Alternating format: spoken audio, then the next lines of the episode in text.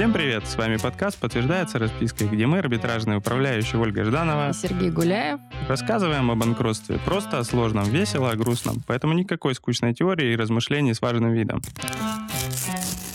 Сегодня мы поговорим о банкротстве юридических лиц. До этого у нас все темы были с большим уклоном в сторону процедуры банкротства физических лиц именно. Сегодня мы бы хотели уже коснуться немного э, юридических лиц, а конкретно первой процедуры банкротства, которая вводится в отношении юридического лица, когда он становится несостоятельным. Эта процедура называется наблюдение. Мы в самом первом выпуске говорили о признаках несостоятельности. Вкратце напомню, это когда задолженность задолженность составляет более 300 тысяч рублей, и она не выплачивается более трех месяцев должником. Кто-нибудь из кредиторов обращается с заявлением о признании такой организации банкротом, и после проверки судом обоснованности требований вводится процедура наблюдения. Это такая процедура, которая направлена, она, собственно, говорящее у нее название, понаблюдать со стороны вообще, что у должника происходит, определить причины такой несостоятельности, прийти к каким-то итогам, итогам, по итогам этой процедуры, что дальше с этим должником будет, совсем ли он не платежеспособен, либо эта платежеспособность может быть как-то восстановлена, провести там финансовый анализ должника. В общем, вот на всех этих подробностях данной процедуры сегодня мы бы хотели остановиться. Да, и надо сказать, что вообще процедура наблюдения, она чаще всего заканчивается, конечно, конкурсом, но вообще ее, конечно, суть не, не только в этом, да, не только для того, чтобы перейти к похоронам организации. Хотелось бы, чтобы было побольше процедур наблюдения, когда ее закономерным итогом будет восстановление платежеспособности должника да, тем или иным образом. То есть, э, по идее, можно перейти и в какую-нибудь другую процедуру, например, финансовое оздоровление, что лично в моей практике не было примерно никогда. Да, я больше скажу, я даже в практике, которую искал, я, не знаю, один или два раза вообще сталкивался с введением финансового оздоровления в отношении должников. По моему мнению, эта процедура финансового оздоровления достаточно мертвая, и да, как уже сказали, как правило, заканчивается наблюдение конкурсным производством, где все просто распродается и хоть какие-то расчеты пытаются произвести. А, но это мы уже опять забежали вперед. Касаемо наблюдения. Введение в организации процедуры наблюдения, оно имеет определенные последствия для этой организации. И вот, э, опять же, говоря о том, что хорошо было бы, чтобы по итогам наблюдения организация как-то пыталась восстановить платежеспособность, а не переходила к ликвидационной уже процедуре. Наблюдение — это последствия наблюдения, как раз-таки санкционные меры-то и содержит. В том числе после введения наблюдения прекращаются начисления любых штрафных санкций, будь там пени, неустойки и прочие проценты в отношении должника. То есть размер всех долгов шагов, он фиксируется на дату введения наблюдения. То есть больше у вас уже не станет, если э, эта процедура была введена, все, что у вас было, в этом во всем ставится точка в дату введения наблюдения, и больше оно не растет. Поэтому это хоть какая-никакая, но возможность попытаться разобраться со своими долгами по итогам этой процедуры. Но редко так бывает. Вторым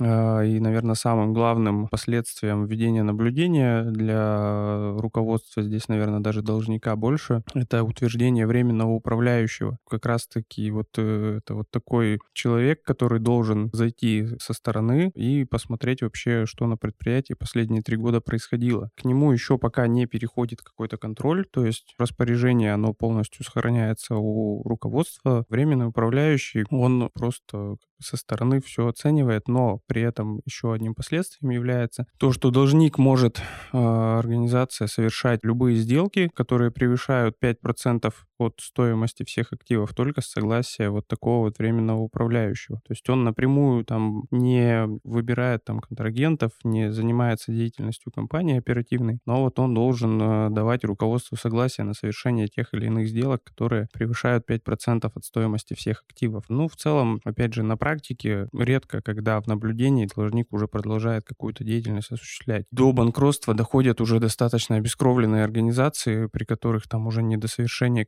каких-то текущих сделок, операций и прочего, поэтому такие согласия, они тоже крайне редко встречаются, но, по-моему, у нас даже было парочку. Но это все равно вещь такая специфичная. Я бы еще поговорила здесь э, в качестве последствий наблюдения. Рассмотрела ситуацию на самом деле, когда организация, может быть, предполагает еще выйти да, из этого состояния, либо когда долг какой-то небольшой и подается заявление признания должника банкротом с целью возвратить свои деньги, да, то есть мы об этом уже говорили в предыдущих выпусках, когда у нас кредиторы используют механизм э, банкротства как такой механизм напугать, что ли, быстрее возвратить то, что им должны. И, как правило, организации, которые находятся в целом, ну, не в самом плохом состоянии, если, не дай бог, пропустили такой момент, для них э, на самом деле наступают э, еще ряд негативных последствий, да, помимо того, что они не могут уже совершать какие-то сделки самостоятельно крупные, они также уже не могут и платить по своим обязательствам, да, то есть у нас уже начинается некая очередность кредиторов. Тут же, я думаю, активизируются все банки, если есть какие-то кредиты, не дай бог. То есть для предприятия, которое еще не при смерти, это довольно тяжелые последствия. В том числе появляется везде информация о том, что организация находится в наблюдении. Ну, то есть осуществление уже какой-то нормальной деятельности невозможно, хотя это еще у нас не конкурс, и тем не менее а, какую-то текущую деятельность предприятие может продолжать осуществлять.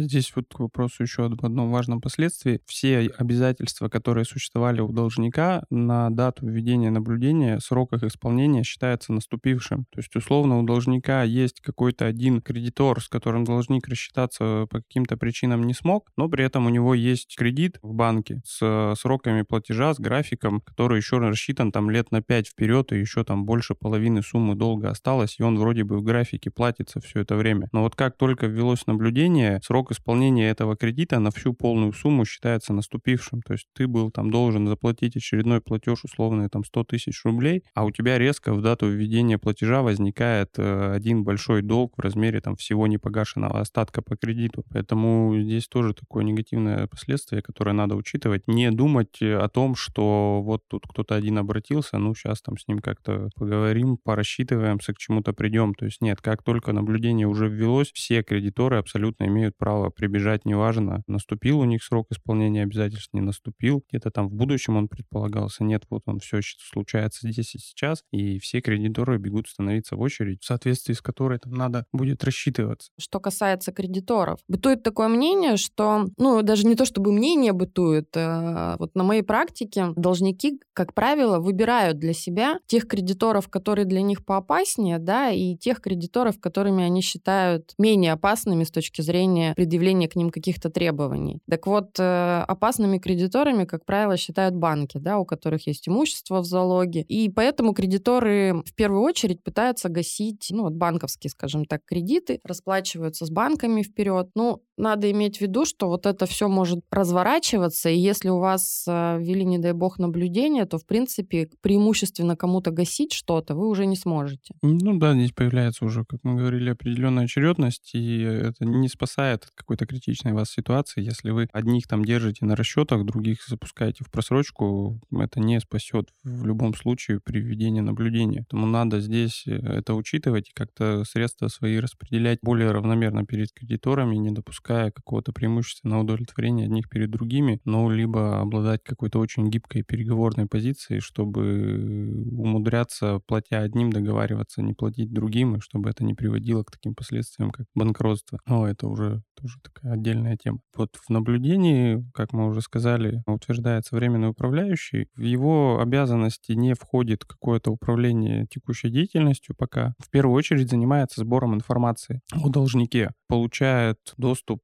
к всем банковским выпискам за последние три года, ко всем сведениям об имуществе, движимом, недвижимом. Это вот к вопросу о запросах, которые мы обсуждали в прошлом выпуске. То есть все вот эти вот э, запросы страшные, все эти исследования, временный управляющий получает право делать и что-то там копаться, выявлять, смотреть, уже устанавливать причины, по которым должник не смог рассчитаться со своими обязательствами. Руководство еще действующее обязано на все запросы временного управляющего отвечать, предоставлять ему все сведения, иначе он может это все истребовать через суд. Ну и, как правило, достаточно часто это встречается на практике. Первое действие, которое делает вообще управляющий в процедуре наблюдения, он направляет запрос достаточно объемный руководству, руководство его успешно игнорирует, и управляющий идет в суд это все пытаться истребовать. Здесь, наверное, надо сказать про последствия, да? Мы, как управляющие, с этим на практике постоянно сталкиваемся. Руководители организации, да, то есть директора, бухгалтеры, они почему-то считают, ну, во-первых, что можно что-то не предоставить, а во-вторых, у нас э, нередкие случаи, когда у нас электронная база таинственным образом, благодаря какому-нибудь ужасному вирусу исчезает, или что-нибудь горит, или тонет, и бумаг нет, и руководитель почему-то считает, что это его как-то спасет, что управляющий эту информацию не получив, ну, что-то там не откроет, не нароет, не раскроет, но мы бы здесь напомнили, что директор очень сильно рискует, потому что он может быть привлечен к субсидиарной ответственности уже лично. Не передача документов — это отдельное основание для привлечения к субсидиарной ответственности, поэтому если уж, не дай бог, вы оказались в такой ситуации, лучше дружите со своими управляющими, как-то пытайтесь им содействовать, э, помогать. Они за это вас, возможно, не будут привлекать к субсидиарной ответственности, по крайней мере, по основанию непередачи документов. Оснований там еще много всяческих разных, и все равно это может случиться,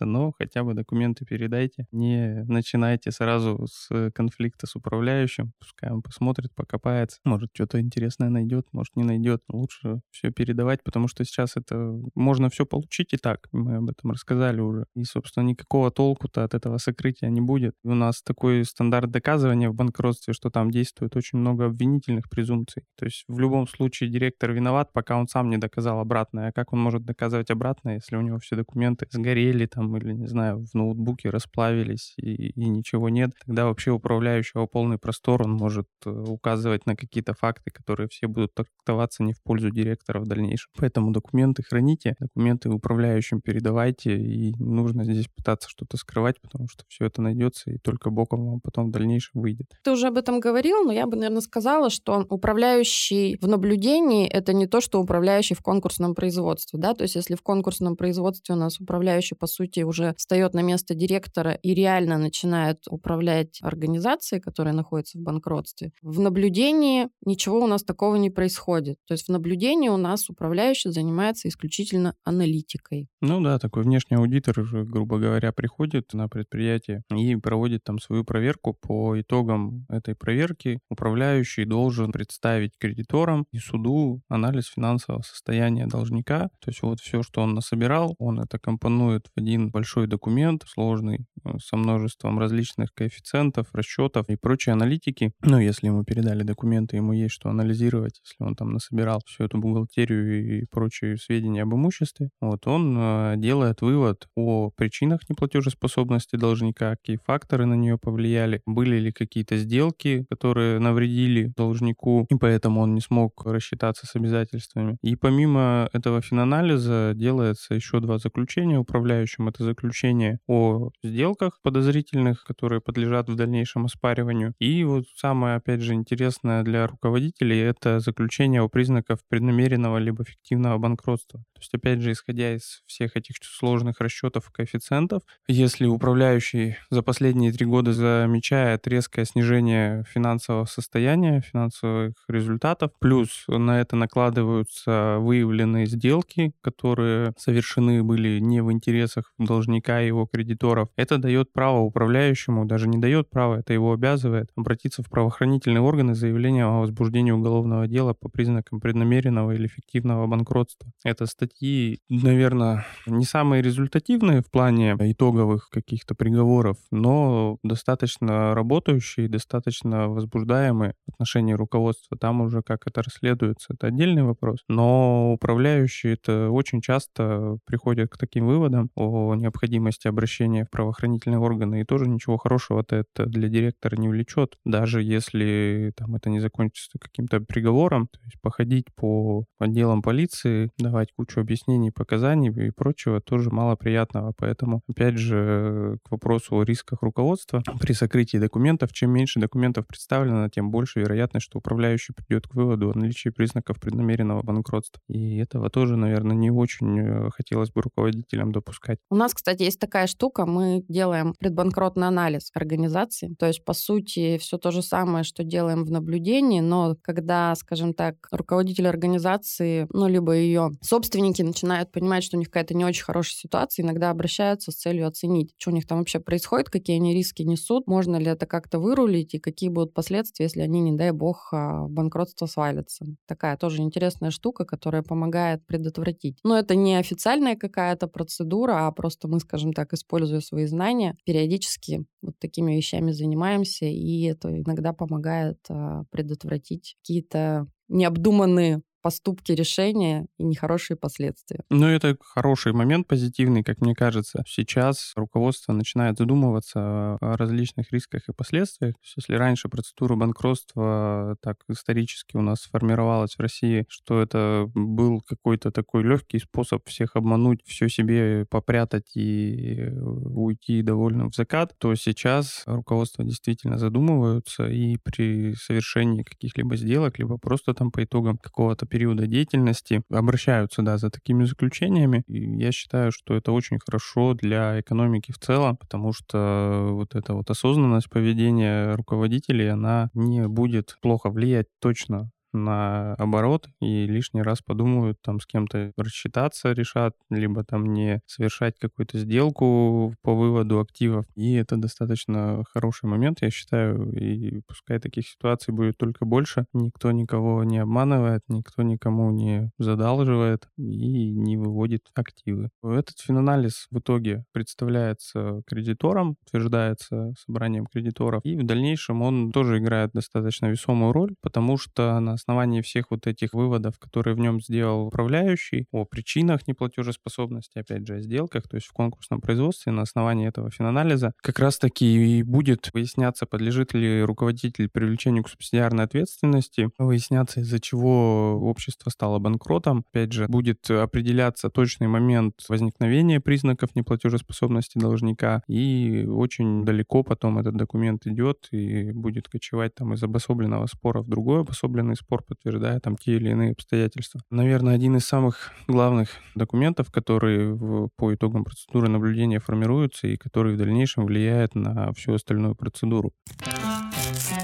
А что же делать кредиторам, да, если они вдруг обнаружили, что их должник свалился в банкротство и находится в процедуре наблюдения? Тут надо, наверное, поговорить о том, что у нас есть две категории кредиторов. Есть, собственно, заявитель, да, то есть тот, кто подал заявление о банкротстве, если это сделал не сам должник. Есть кредиторы у нас последующие уже. После введения наблюдения в отношении должника делаются определенные публикации о том, что в отношении конкретной организации введено наблюдение. И вот с момента произведения опубликования данной публикации у всех кредиторов, у которых есть требования к этому должнику, у них есть 30 календарных дней на предъявление своих требований в процедуре наблюдения. То есть именно 30 календарных дней, а не один месяц, как это иногда можно захотеть трактовать. Если мы уже тут о различных практических случаях разговариваем, я думаю, можно рассказать не только о том, какие мы тут бравые, все про всех узнающие и оспаривающие. На заре туманной юности однажды вот я отождествил один месяц и 30 дней и подал документы о включении на вроде бы в последний день месяца, но уже в 31 календарный день и срок пропустился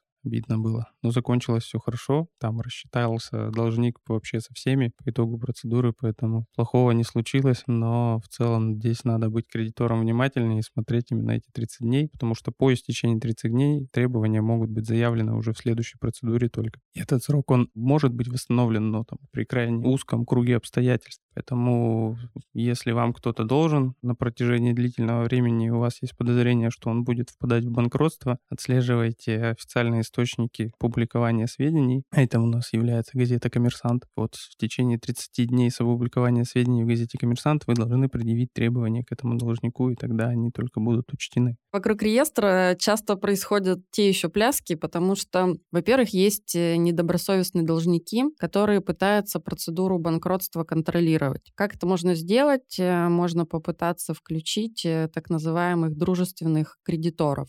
То есть начинают рисовать кредиторскую задолженность, придумывать какие-то операции. Часто это бывает с какими-нибудь компаниями, которые входят в одну группу, либо каким-то образом связаны с должником, а бывает, что и не связаны. И таким образом пытаются контролировать реестр, то есть включить такое количество дружественных кредиторов, которые будут значительно превышать всех остальных и смогут, скажем так, принимать нужные должнику решения. Да, это самая веселая часть наблюдения. То есть если дальше там в конкурсе это, наверное, оспаривание оспаривание сделок и субсидиарная ответственность. В наблюдении самая интересная фантазийная часть, которая позволяет проявлять максимум различного степени креатива для кредиторов и должника, это вот включение в реестр. Для чего вообще это нужно? В дальнейшем всю судьбу должника определяет собрание кредиторов. Это вот как раз-таки все те кредиторы, которые успели подать заявление и включиться в реестр со своими требованиями. А голоса на этом собрании кредиторов распределяются пропорционально размеру требований кредитору. Условно, если там одному он должен 10 рублей, а другому 100 рублей, то будет 90% э, голосов у того, у кого 100 рублей, соответственно, все решения будет он принимать единолично и полностью контролировать процедуру. Поэтому вот на этом этапе включения в реестр разыгрываются настоящие баталии по включению вот этих требований и по перевесу в процентном размере голосов, чтобы принимать решения. И чего-то там уже только не выдумывают. Опять же, последнее время практика сильно ужесточилась. То есть раньше был достаточно один из самых популярных способов такого установления контроля. Это предоставление займа от участника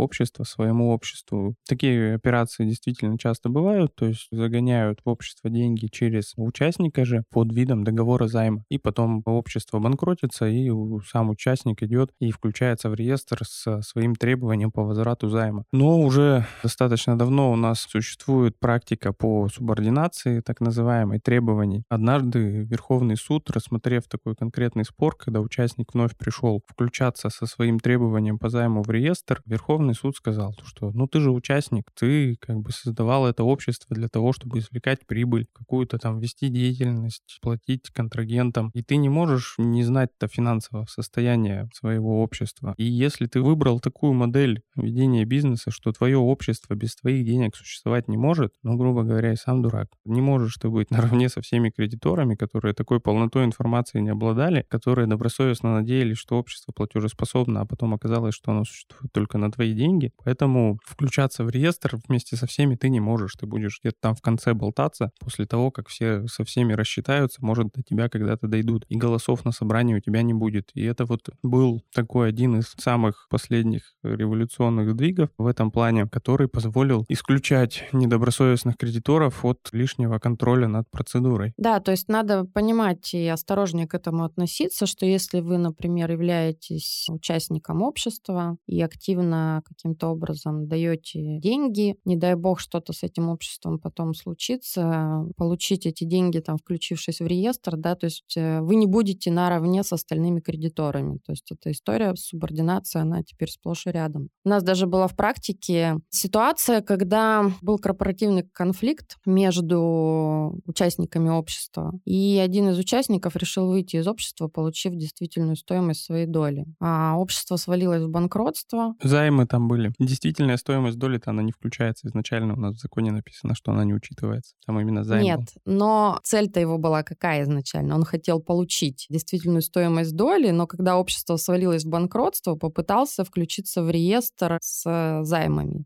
И попал как раз вот под эту практику. Она в этот момент э, только формировалась, то есть вышли самые судебные акты, и человек, ну, все пролетел. Да, и здесь стоит отметить, что субординация это сама по себе, она не отрицает реальность отношений. Она говорит, да, займ был, тебе общество должно, но ты не можешь получать просто свой возврат наравне со всеми, потому что твое общество, твоя деятельность и твои проблемы, грубо говоря, другие не должны страдать от того, что ты так науправлял обществом, что оно стало неплатежеспособным. Поэтому и удовлетворение ты будешь получать в последнюю очередь. Но помимо таких вот субординационных отношений возникают и просто придуманные сделки, которые пытаются нарисовать видимый документооборот между какими-то дружественными компаниями, чтобы установить контроль над процедурой. И здесь-то уже кто во что гораст, у кого на что фантазии хватит. Здесь и те же самые займы, и снова наличка, и выдача займа подтверждается распиской, и поставки, и чего только нет. Залоги и залоги всякого рода там, да,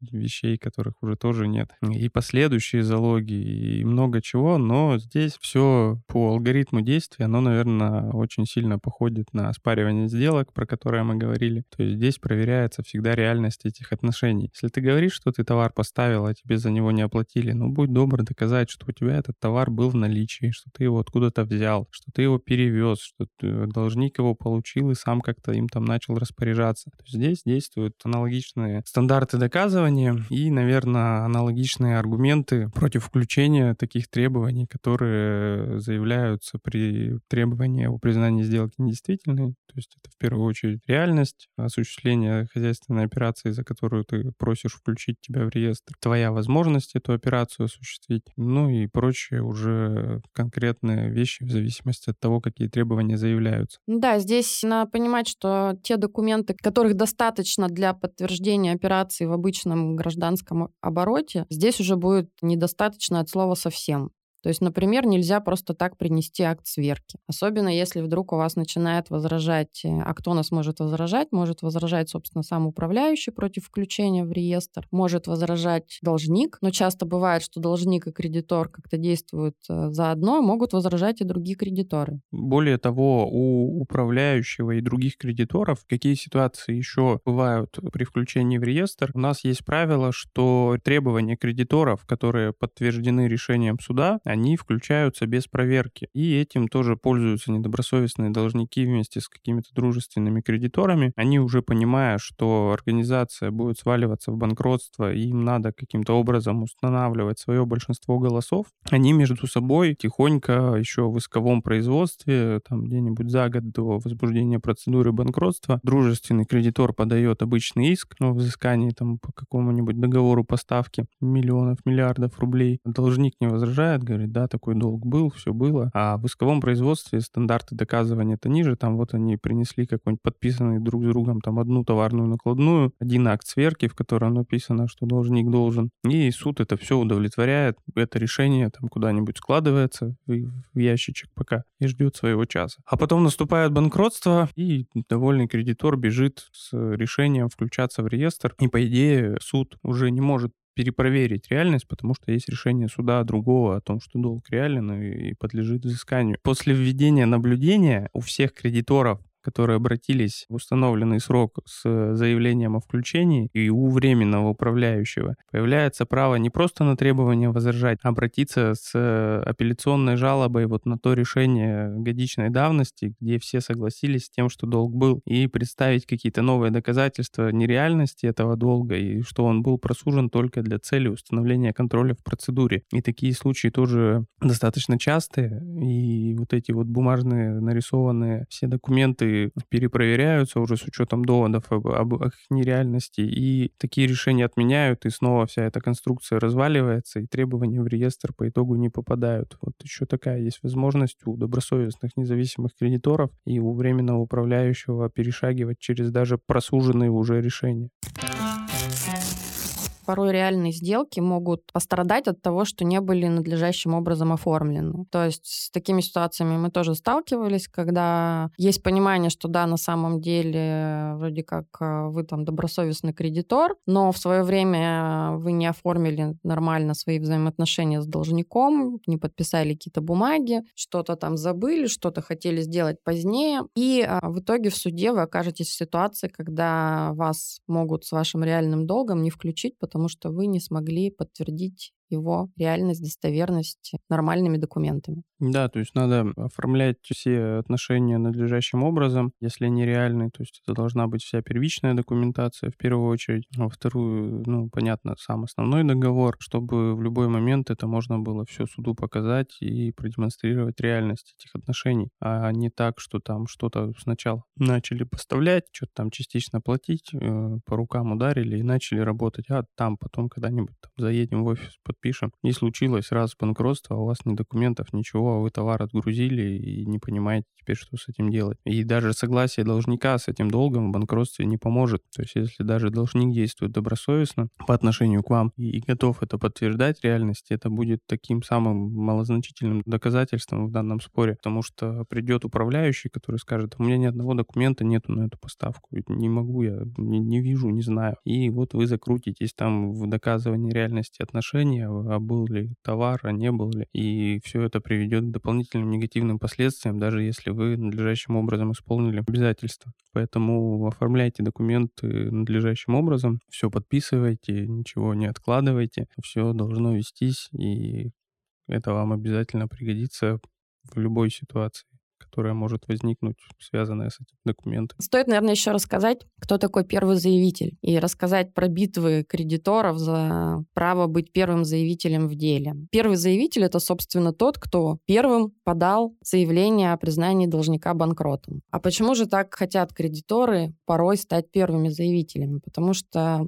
этот статус предоставляет определенные права. Ну, например, утвердить кандидатуру арбитражного управляющего. То есть тот кредитор, который подает заявление о признании должника банкротом, он, собственно, предлагает СРО, либо кандидатуру конкретного управляющего, и это его право. Суд, как правило, утверждает эту кандидатуру. И это дает кредитору определенные преимущества. То есть он понимает, что управляющий не заодно с должником, что он нормально будет анализировать деятельность предприятия и не будет, скажем так, как-то действовать заодно. Такие случаи тоже бывают. Да, вот битва за управляющих, она, собственно, идет на протяжении всего наблюдения. Она начинается при подаче заявления о признании должника банкротом, особенно если есть подозрение на то, что должник будет пытаться как-то получить контроль над процедурой вот через тех самых дружественных кредиторов и, возможно, захочет подать заявление первый, либо там есть какие-то два кредитора, которые крупные кредиторы достаточно, которые тоже часто могут не действовать заодно, хотя странно не действовать им заодно, но вот тоже так бывает. То есть они вроде оба независимые, оба крупные, но каждый хочет свою частичку преимущества получить. И здесь прямо гонки начинаются какие-то на доли секунды, как в беге, когда там прыгают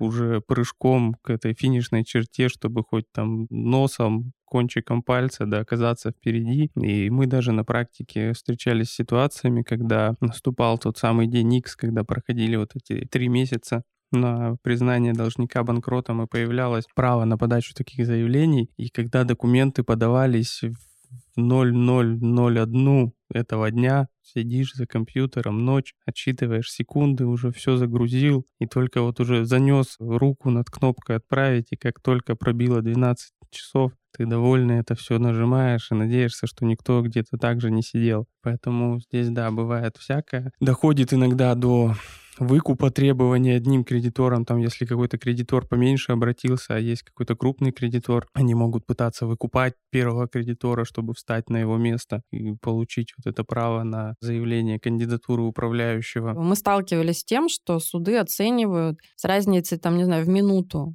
Вперед подал заявление. Ну да, это сейчас в основном делается в электронном виде, и по системе можно поступить там в с точностью там даже до секунды, не то что до минуты, когда документы были в базе суда зарегистрированы. Поступают они, они обрабатываются там уже когда-то на следующий рабочий день, но именно время поступления в электронную систему всегда проследить можно. И да, суды прям есть судебные акты, где несколько заявителей спорят, кто же из них первый, где прям посекундно расписано, от кого, когда в систему поступили документы. И уже вот решаются на этом этапе, кто же все-таки кто первый встал, того и тапки. Поэтому достаточно это интересно иногда бывает за этим смотреть, как же там развернется эта битва за первенство, кто же первым добежит. Ну, тут надо, наверное, еще сказать, что у первого заявителя есть не только преимущества, но и некие обязательства, касаемые финансирования процедуры. Да, первый заявитель э, при недостаточности средств у должника на проведение процедуры банкротства, вот этого необходимого минимума, о котором тоже мы говорили в первом выпуске, предлагается на первом этапе, по крайней мере, предлагается добровольно заявителю профинансировать, но он может отказаться. Но, допустим, если процедура все-таки была введена, и после проведения процедуры управляющий, вот проведя тот самый финанализ, приходит к выводу о том, что невозможно дальнейшее проведение проведения процедуры из-за отсутствия каких-либо средств, и невозможности их получения в будущем, тогда уже все понесенные в процедуре наблюдения расходы управляющего, а временный управляющий у нас все делает за счет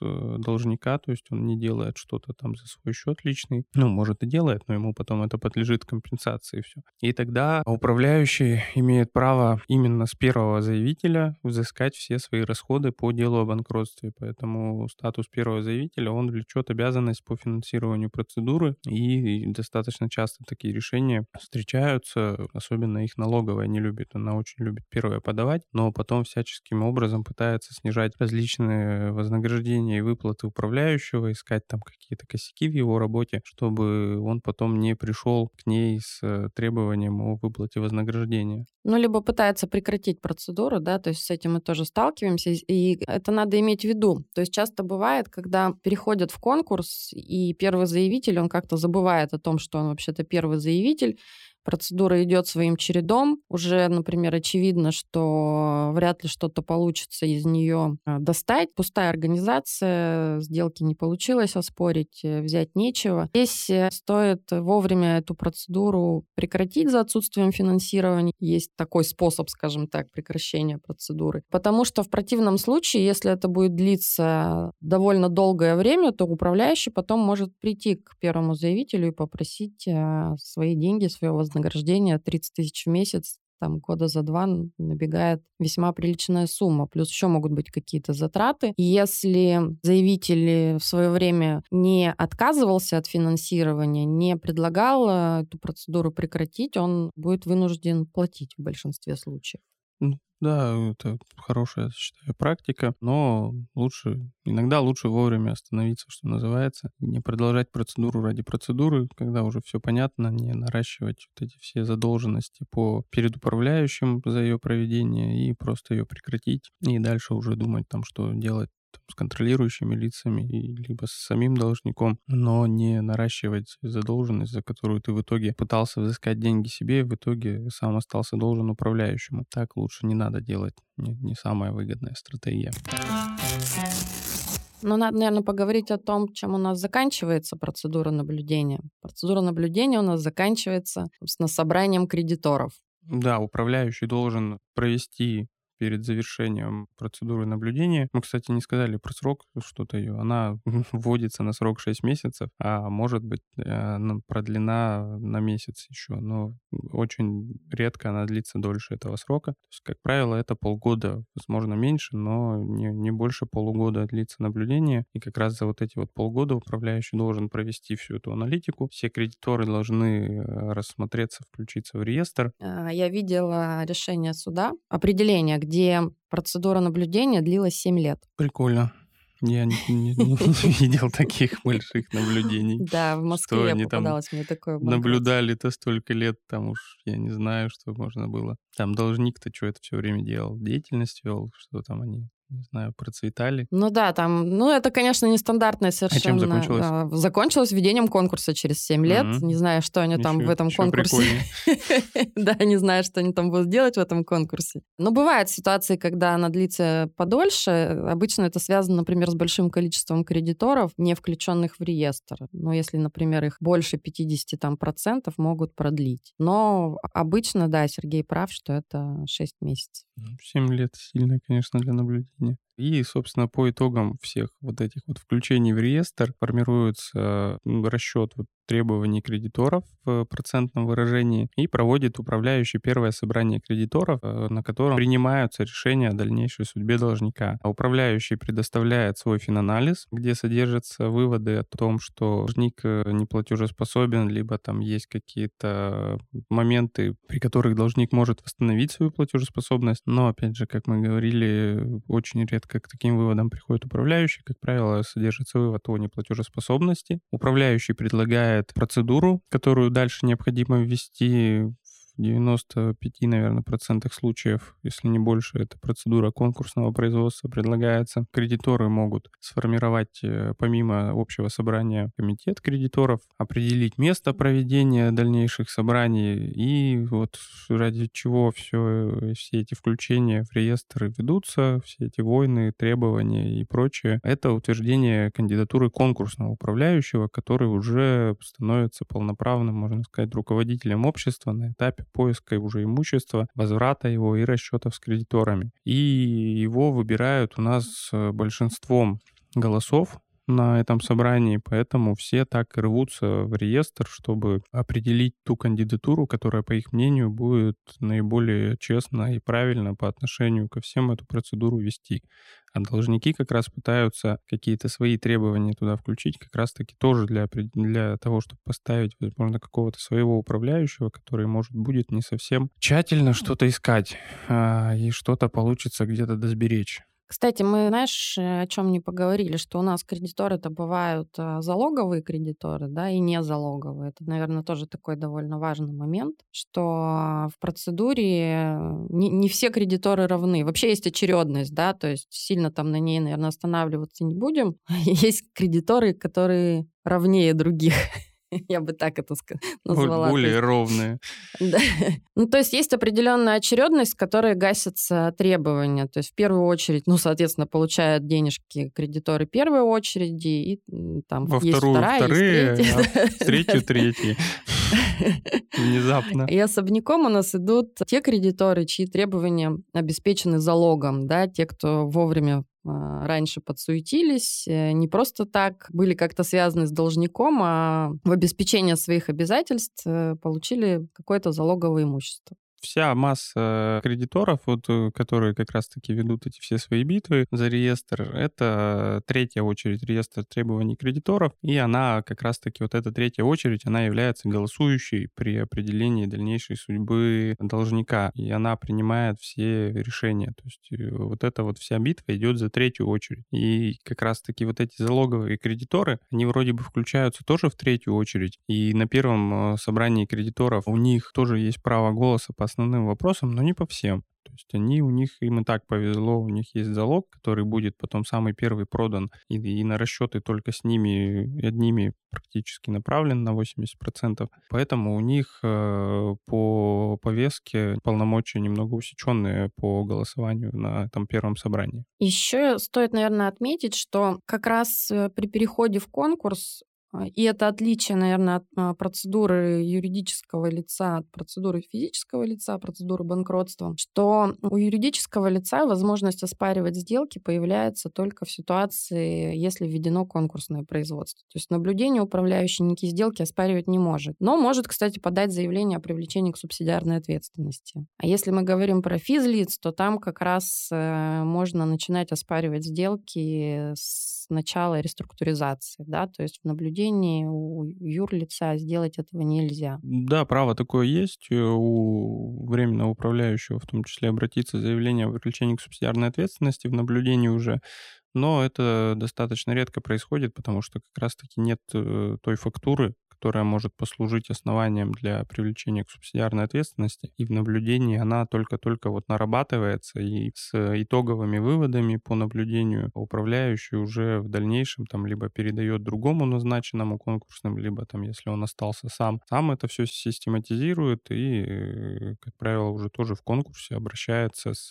заявлением о привлечении к субсидиарной ответственности. Ну и, наверное, как итог, уже можно сказать, что вот по итогам этого собрания первого принимается решение об обращении в суд с ходатайством о введении конкурсного производства как раз-таки с предложением кандидатуры конкурсного управляющего, которого выбрали на собрании. И, собственно, суд по итогам завершения процедуры уже с учетом всех принятых решений вводит в отношении, признает уже все окончательно должника неплатежеспособным и вводит процедуру конкурсного производства, утверждает конкурсного управляющего. На этом наблюдение можно считать завершенным. Но, как мы уже говорили, э, закон, конечно, у нас предполагает не только введение конкурса, но на нашей практике, как правило, заканчивается именно этим. Ну, мы все-таки заявлялись как практический подкаст, поэтому мы говорим о том, что происходит на практике. Можно сейчас... Будем конечно, реалистами.